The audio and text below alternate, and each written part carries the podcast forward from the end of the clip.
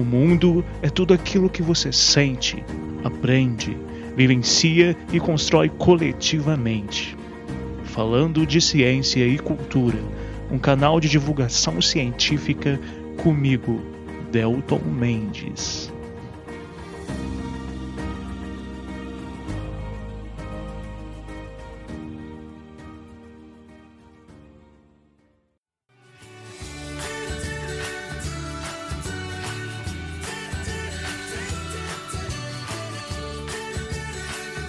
Olá, eu sou o Delton Mendes e hoje será o dia de explodirmos as cabeças.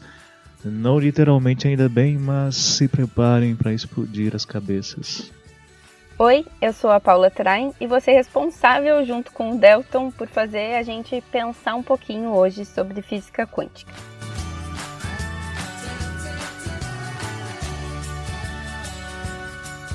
Sejam muito bem-vindos para mais um episódio do Falando de Ciência e Cultura.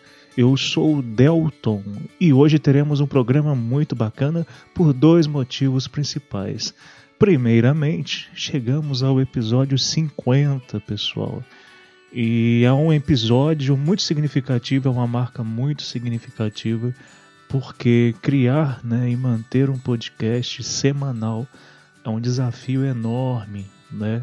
Então chegar ao quinquagésimo episódio, sendo que o canal foi criado em janeiro, é, uma, é um grande orgulho e um grande, uma grande satisfação para mim. E eu acredito que é uma satisfação também para todos que acreditam né, na divulgação de ciência, no debate cultural.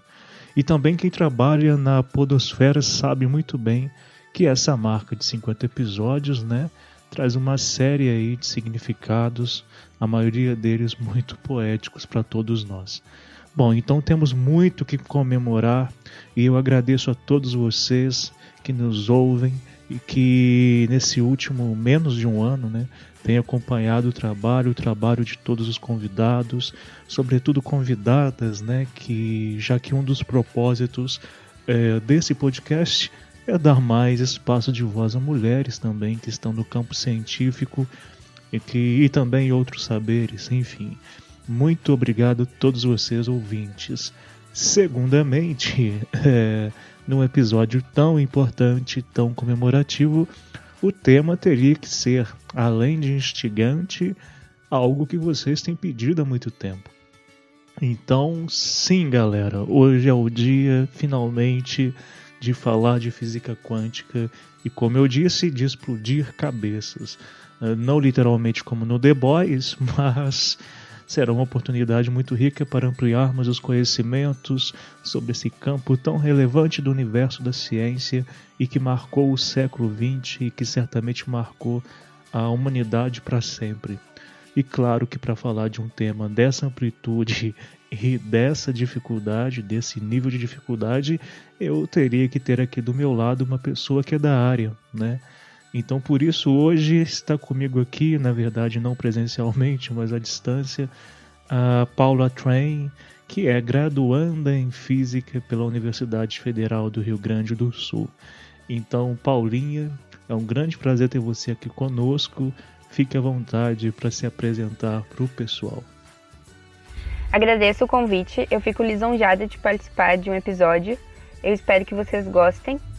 Parabéns pela iniciativa de estar trabalhando para a divulgação científica. Faz uns quatro meses que eu criei um Instagram voltado a tópicos de física e a gente se achou por lá. Sou graduanda em Física, licenciatura, na Universidade Federal do Rio Grande do Sul e entrei em uma bolsa de iniciação científica que o projeto envolve o ensino de quântica há cerca de um ano de explodir a cabeça mesmo. Mas vamos conversando aos poucos e não se preocupem em entender tudo na primeira vez que vocês estão ouvindo, né? É difícil mesmo, mas não desistam, vão com calma. Muito obrigado, Paulinha. Como eu disse, é uma grande satisfação ter você aqui nesse programa, mesmo estando tão longe. Eu em Minas, você em Porto Alegre, enfim. É, tenho certeza que será um episódio maravilhoso, até porque o seu trabalho é maravilhoso. Bom, galera, antes de irmos para a pauta central, gostaria de te dar aquele recadinho de sempre. Se você gosta do trabalho do podcast e acha importante a divulgação científica no Brasil, você pode ajudar esse canal a se manter, contribuindo com qualquer valor, literalmente. Então, que tal você ser um padrinho ou uma madrinha do canal e assim você estará nos ajudando muito, né? Quem tiver interesse pode me mandar, quem tiver interesse em ajudar, né, pode me mandar mensagem direto para o meu WhatsApp no 32 98451 9914, é, que por lá eu passo outras informações sobre como vocês podem fazer isso. E claro, quem não puder ajudar financeiramente, é sempre bom ajudar divulgando os conteúdos, divulgando o canal para que mais gente tenha acesso a esses tópicos, a, esse, a essa missão que é a divulgação científica. Então é isso, bora então para a pauta, Paulinha? Bora lá!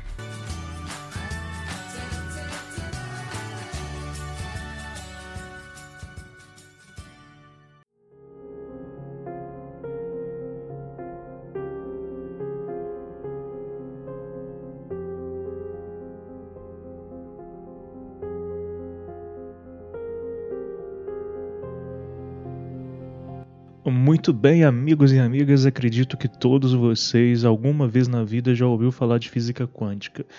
Pode ter sido na escola, pode ter sido na televisão, nos Discovery Channels da vida, ou então em outras mídias, Instagram, Facebook, ou enfim, quaisquer contextos, né? Só que, galera, o grande e imenso problema é que muito provavelmente grande parte do que vocês já ouviram falar sobre física ou mecânica quântica, né, física quântica, mecânica quântica, tem grande chance de não ser verdade. Ou seja, o que, eu quero dizer com isso? Né?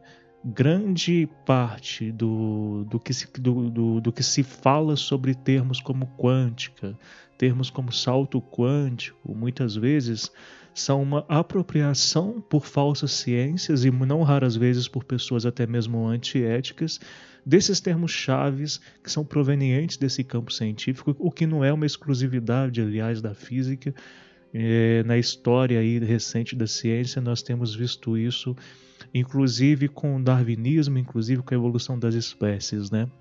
Exatamente por isso esse episódio é tão relevante, não apenas para vocês entenderem um pouco mais da física quântica, mas também para entenderem mais ainda sobre a relevância da divulgação da comunicação científica feita por pessoas capacitadas e também para terem olhar crítico, né, pessoal? Sempre que tiverem acesso a materiais, informações que usem termos como salto quântico, quântica, energia, eletromagnetismo. O eletromagnetismo tem tanto a ver com a física quântica, mas enfim, é um termo que geralmente magnetismo são termos que também são bem usados aí por falsas ciências. Fiquem sempre atentos. Bom, vivemos nessa era da sociedade da informação, na qual a gente recebe muita informação o tempo todo pelo smartphone, computador. Vivemos tempos sombrios, inclusive, de negação da ciência e do crescimento de falsas ciências nas mídias sociais. Então esse episódio é literalmente uma trincheira de resistência em prol do conhecimento científico e é óbvio, claro, né, em prol e defesa da própria física quântica, que é o nosso foco de hoje. Mas, Paulinha, eu acho que antes de você explicar melhor para todos nós o que afinal de contas é a física quântica e a gente debater isso, né? Gostaria de saber o que tu pensa, né? O que você acha sobre esse universo aí das fake news, das falsas ciências e como você que está dentro da área da quântica, né? Do ensino de, de física quântica, como que você vê essa quantidade de usos indevidos é, desses conceitos mais importantes do campo, desse campo da física? A internet é terra de ninguém. Então tem bastante desinformação nela. E não é só de física, né? De qualquer assunto. A gente tem que saber e tomar cuidado com a fonte que pesquisamos. É importante ter o hábito de conferir se aquela informação é verídica com alguém da área. Se não tiver alguém da área, pode comparar com outros sites, outros lugares. Se eu colocar no Google, por exemplo, física quântica, vão aparecer sites sérios, sim, mas também vão aparecer muitos de terapia quântica, falando de energia de uma forma bem equivocada e salto quântico. E esses termos eles acabam sendo utilizados porque chamam atenção. Parece ser uma coisa séria, científica, e o que provoca isso é a falta de conhecimento. Por se ter quântica no nome, fizesse ser mais importante, mesmo não tendo nada a ver com ciência. Então, como que qualquer pessoa consegue definir se o que falam de quântica é ou não é quântica, né? De fato. Vamos lá, fazer um teste aqui. Eu entrei no primeiro site que apareceu sobre terapia quântica. A descrição do site, uma parte dela, é o seguinte: Este é um trabalho total e especificamente espiritual. O objetivo é orientação espiritual. Pode acontecer que, em função da mudança da visão espiritual do mundo, as condições materiais da existência mudem. Esse trabalho não substitui o trabalho de médicos, dentistas, oftalmologistas, psicólogos, psicanalistas e psiquiatras. Ponto. Bom, esqueceu de falar que não substitui o trabalho de cientista, né? Mas deixa quieto. Como vocês podem ouvir, não fala de ciência em nenhum momento e deixa bem claro que é espiritual. Em outra parte da descrição, falam que as informações são canalizadas. Canalizar é que as informações foram passadas de um espírito para um médium. Eu não vim aqui falar de crença, mas a gente consegue identificar bem que é uma crença e que não tem nada a ver com ciência. Então basta um pouquinho de pesquisa para ter essa esse raciocínio, né, se é ou não. É, inclusive eu lembro de um caso no qual um caso perturbador, eu acho, é, no qual um terapeuta que se dizia quântico, né, terapeuta quântico, literalmente atendia pessoas praticamente como psicólogo, psiquiatra, sei lá, dizendo que usava tratamentos a partir do que a ciência, a partir do que a física quântica havia descoberto. Então olha só quão, gra quão grave né, é isso. Por isso que eu acho que é importante que as pessoas entendam que, além das informações erradas, conceitos usados equivocadamente pro, podem provocar muitos problemas muito maiores né, do que meramente o uso indevido dos conceitos. É, muitas pessoas, inclusive, literalmente podem cair em charlatanismo de diversos tipos. Eu já tive problemas com amigos e com parentes que caíram nesses tipos de pessoas que se apropriam desses saberes de forma equivocada para justificar práticas antiéticas. E como eu mencionei, né, é, como esse caso específico que eu mencionei, e, isso que você disse, Paulinha, da questão do que aparece ao digitarmos física quântica no Google, por exemplo, é um ótimo exercício para todos que estão ouvindo esse episódio, para vocês entenderem que as informações estão jogadas na internet e a maior parte da população não tem discernimento. Aí também, né, o, por falha mesmo do, ensino, do nosso sistema de ensino, mas o fato é que a maior parte da população não tem discernimento para identificar quais informações têm credibilidade científica e quais não têm grande parte da população sequer sabe o que é ciência na verdade. Por isso é até tão, por isso até né, é tão relevante a gente discutir e ampliar esse assunto. E é muito perigoso esse charlatanismo mesmo, viu? A gente tem exemplo de constelação familiar, tem histórias de pessoas que mudaram a vida toda e se arrependeram muito depois. E mas a física quântica, de fato, ela estuda a natureza em escala atômica e subatômica, como os elétrons, os prótons e nêutrons e outras partículas, e só isso. Não é só isso, né? É bastante coisa. Mas é isso que é a física quântica.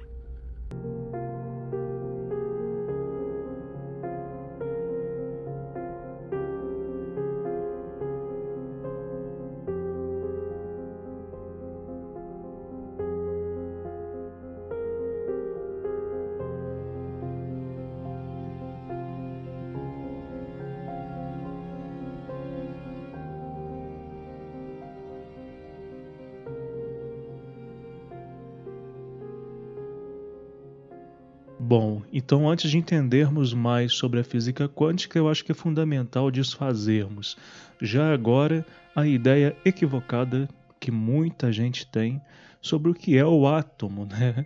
É, primeiro que o termo mesmo, o, o nome, né, átomo, remete a, ao que é indivisível. Né? Ele, foi, ele foi, foi apropriado numa, num tempo em que se acreditava que o átomo era indivisível e hoje sabemos que o átomo não é indivisível. Também é muito comum, inclusive mesmo em livros didáticos, né, livros da escola e outros tipos de materiais, nós vermos representações do átomo como algo muito parecido com o sistema estelar, no qual temos um corpo central e, e em torno dele giram vários outros corpos. No caso do sistema solar, por exemplo, que é comumente usado como analogia, temos o Sol em torno dele e os planetas giram ao redor. E é comum os professores usarem esse exemplo do sistema solar para exemplificar como é um átomo, constituído por um núcleo com prótons, nêutrons e também várias outras partículas ali do núcleo, né, mas que não são tão famosas, e também pela eletrosfera, na qual os elétrons giram, né, torno, girariam né, nesse modelo em torno desse núcleo de forma organizada e constante. O problema, galera, é que o átomo não é bem assim. Na verdade, os elétrons não giram em torno do átomo como bolinhas definidas e certinhas numa linha o tempo todo, mas eles estão, na verdade, em orbitais, áreas nas quais eles estão mais propensos a serem encontrados na eletrosfera. Quando esses elétrons, por exemplo, pulam entre essas áreas popularmente conhecidas como camadas, haverá uma emissão de energia que, aliás, é muito importante né, para os estudos quânticos, uma emissão de energia muito específica em virtude da diferença de energia entre esses orbitais. É, vale destacar então, novamente, que a eletrosfera, que é que ela é essa região na qual viram, ficam entre várias aspas os elétrons, e também vale destacar que a eletrosfera é imensamente maior que o núcleo atômico, né? Essa é uma primeira informação importante, né, Paula? Antes de nós aprofundarmos. Aliás, o próprio modelo do Bohr, que foi fundamental para os primórdios da mecânica quântica, ainda se nesse modelo do Bohr ainda se compreendia o átomo e a eletrosfera dessa forma mais tradicional, certo? É, mas já aproveitando então, Paulinha, se você quiser adentrar a partir disso na física quântica, pode ficar à vontade. Tá certo então. Preparados? Então fiquem aqui e acompanhem. Tudo começou no final do século XX com Max Planck, estudando a radiação de um corpo negro. Um corpo negro é hipotético, então seria um objeto que absorve tudo que incide nele, ou seja, nenhuma luz vai ser refletida.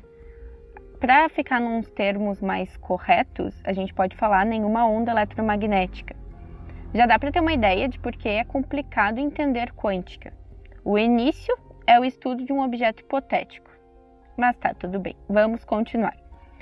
Eles estavam estudando o gráfico da radiação de um corpo negro, não vou entrar em tantos detalhes, tem muita gente envolvida nesse processo, onde em um eixo, lembram de qualquer gráfico, né, tem um sistema de referência. A gente costuma colocar x e y. Então, em um eixo estava a energia e no outro o comprimento de onda. Só que a curva desse gráfico não estava como esperado pelas teorias da época, até que Planck propôs que a energia emitida deveria estar de forma quantizada.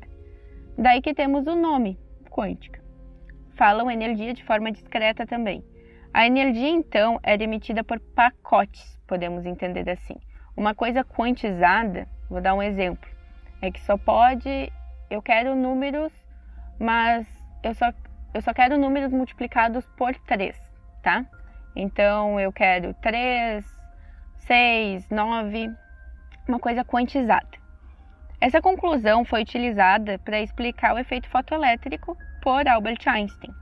Para quem não lembra ou não sabe, o efeito fotoelétrico é quando a luz bate em uma placa metálica e essa pode liberar elétrons, mas essa luz precisa ter uma energia específica para conseguir soltar aqueles elétrons. Precisa dos pacotes de energia, que aí vai ser inserido o nome quantum. O quantum pode ser o fóton também. O Dalton falou antes que Niels Bohr ele propôs um novo modelo atômico. E sim, está correto, usando essa concepção de Planck, né? que os elétrons emitem energia quando passam de uma órbita para outra. Uma pessoa bem importante que não dá para deixar de falar dessa época foi Compton. Ele interpretou um espalhamento de elétrons.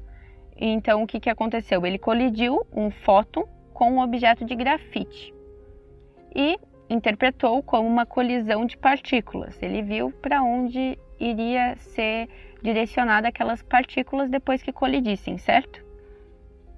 Com os resultados, ele comprovou a natureza corpuscular da luz. Guardem isso. Por que, que é tão importante, né? Essas investigações de Planck, Einstein, Millikan, que também trabalhou na parte do efeito fotoelétrico, e Compton levantaram a questão sobre a natureza da luz. Já não estava se falando mais disso na época deles, desde o final do século XIX. Eu acho tudo isso muito interessante porque mostra que o conhecimento científico nunca terá um fim. Ou seja, sempre teremos mais e mais coisas para pesquisar, para buscar entender, conhecer da natureza do universo.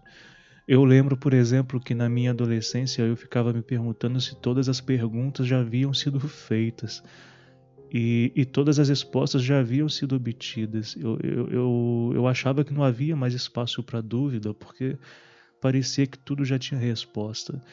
E é isso, né? A verdade é que nunca chegaremos num estado dentro da ciência, dentro da sociedade, no qual nós não teremos mais nenhuma dúvida. Né? Eu acredito que as dúvidas sempre existirão e sempre nos moverão em busca de respostas. Então, só para ficar claro para os ouvintes, eu acho que também é interessante, Paulinho, destacar que até o fim do século XX, né, as leis de Newton que são aquelas famosas três leis de Newton, né? A lei da inércia, a lei da dinâmica, né? Da, do princípio fundamental da dinâmica, a lei da ação e reação, né? É, muita gente, inclusive, lembra da fórmula força igual a massa vezes aceleração, que foram usadas para determinar a dinâmica dos movimentos, dos, movimentos do, dos corpos e ainda são usadas, são a base da mecânica clássica. E, e, além disso, temos também o eletromagnetismo, né? Ou seja, esses saberes da mecânica clássica e também o eletromagnetismo, eles foram considerados totalizantes para o entendimento dos fenômenos físicos por muito tempo. Parecia que a física queria dizer no final do século XIX que, galera, a gente já sabe de tudo, o universo é isso. Mas acontece que na transição do século XIX para o XX, uma série de descobertas no campo da física, algumas delas favorecidas pelo despontar de certas tecnologias e melhora dos processos de investigação científicas, vieram por mudar essa ideia de que a física tinha entendido tudo sobre o universo e sobre os contextos do planeta.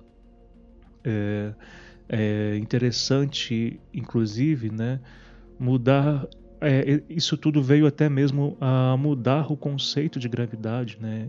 Vale a pena até lembrar isso, que foi trazido né, para o Einstein um pouco tempo depois. É, e o mais interessante, né, as leis da física clássica, calcadas sobretudo nos pressupostos de Newton, não se aplicam às leis da física quântica, né? Ou seja, praticamente são duas físicas, mas claro, dentro do conhecimento físico. É possível, Paulinha, agora me veio essa questão, essa dúvida. Você acha que é possível dizer que podemos dizer que, é, que são duas físicas completamente diferentes, a quântica da, da, da física do Newton, né, da, da mecânica, da dinâmica, da mecânica clássica, ou você acha que dissociar as duas assim é uma forma da gente dissociar e dividir muito conhecimento e colocar a ciência em várias e várias caixinhas. A física é a mesma, né? O que muda são as leis. Acho complicado isso de dividir em caixinha. A física clássica não deixou de ser válida para o mundo macroscópico. Tanto é que ela nos levou para a Lua.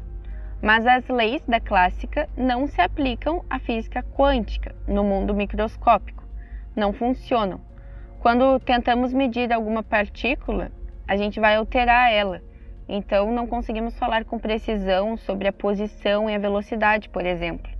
Aí entramos no princípio de incerteza de Heisenberg. Quanto mais precisão tiver da velocidade, menos eu vou ter da posição. E a dúvida que surgiu sobre a natureza da luz foi bem importante na quântica. Né? Compton provou a natureza corpuscular em 1923.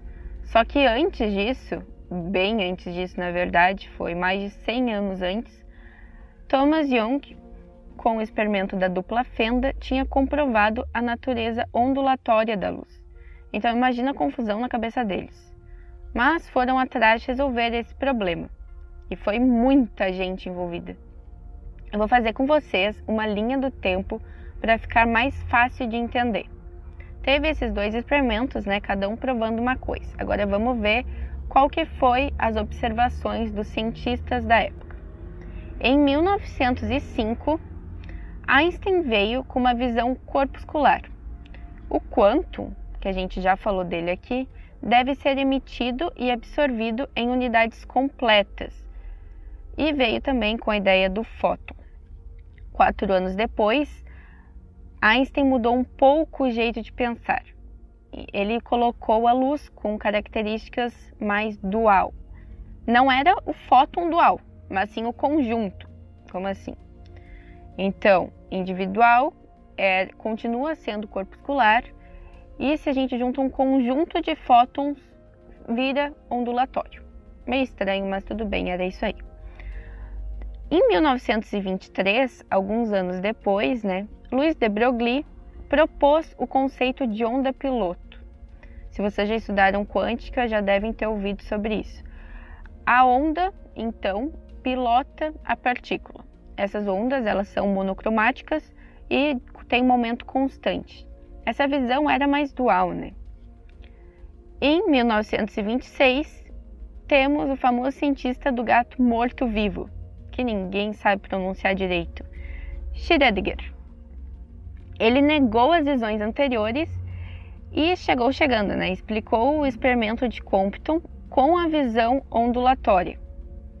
Então, aquele experimento que ele provou a natureza corpuscular, Schrödinger vem e ele fala que tem como ser explicado com a visão ondulatória.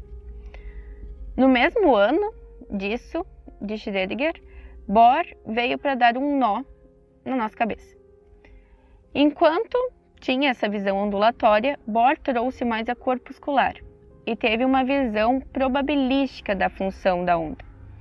A física quântica em si, ela estuda muito probabilidades, estatísticas, então sempre teve bem em alta assim os cálculos na física quântica, por causa que a gente tem muita incerteza, né, mesmo.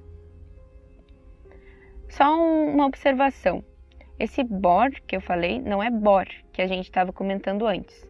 É Bohr, que é B-O-R-N, certo? E por fim, a gente tem o Bohr, o do modelo atômico mesmo que veio com a visão dual e com o princípio da complementariedade, que daí já é tema para outros episódios, né? Como a gente pode observar, os cientistas tinham opiniões divergentes sobre o assunto, já que era uma parte da física que estava sendo descoberta ainda. E ainda tá, né? Tem muita coisa para descobrir sobre isso hoje. Einstein, em certa situação, ele falou o seguinte: Deus não joga dados com o universo criticando a quântica. Já Bohr respondeu: Einstein, não diga a Deus como agir. Então Bohr ele se empenhou na, no princípio da complementariedade para justamente mostrar que ninguém estava errado, né? Um estava complementando o outro.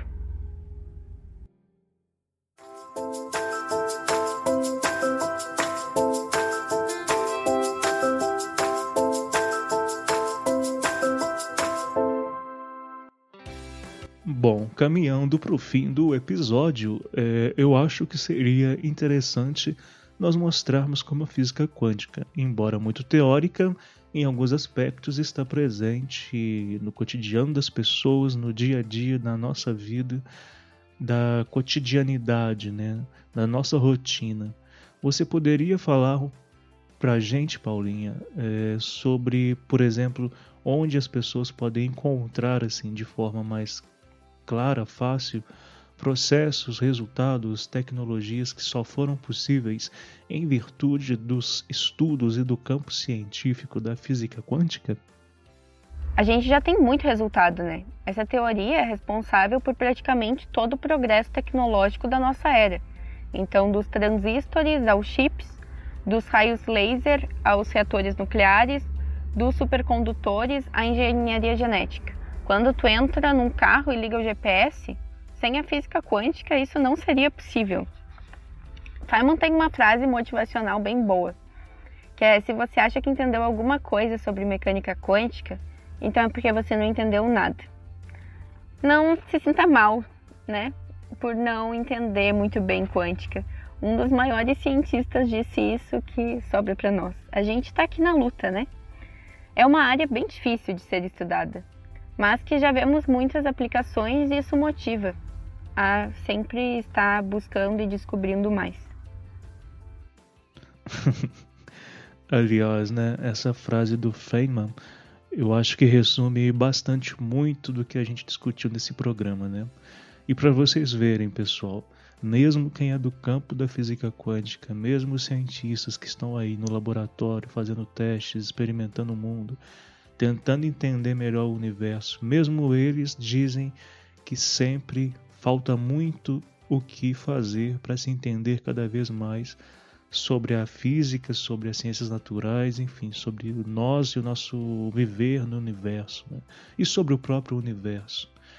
É, e, e, é interessante a gente pensar que se os próprios cientistas têm essa visão humilde né, de que nós não sabemos todas as respostas, notem que várias falsas ciências aí elas dizem, dão certezas absolutas, né, sobre diversos aspectos aí da vida das pessoas, muitas vezes se apropriando desses termos da física quântica e na verdade a própria física quântica está aí num limbo, né, tentando descobrir muita coisa que está longe ainda de ser descoberto.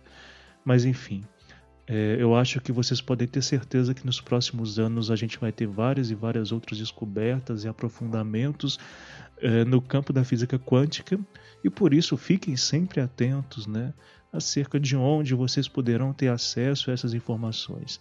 Em geral, procurem sites de universidades federais, canais de divulgação científica, como esse humilde podcast, também o Instagram da Paulinha, o Explicando a Física, né?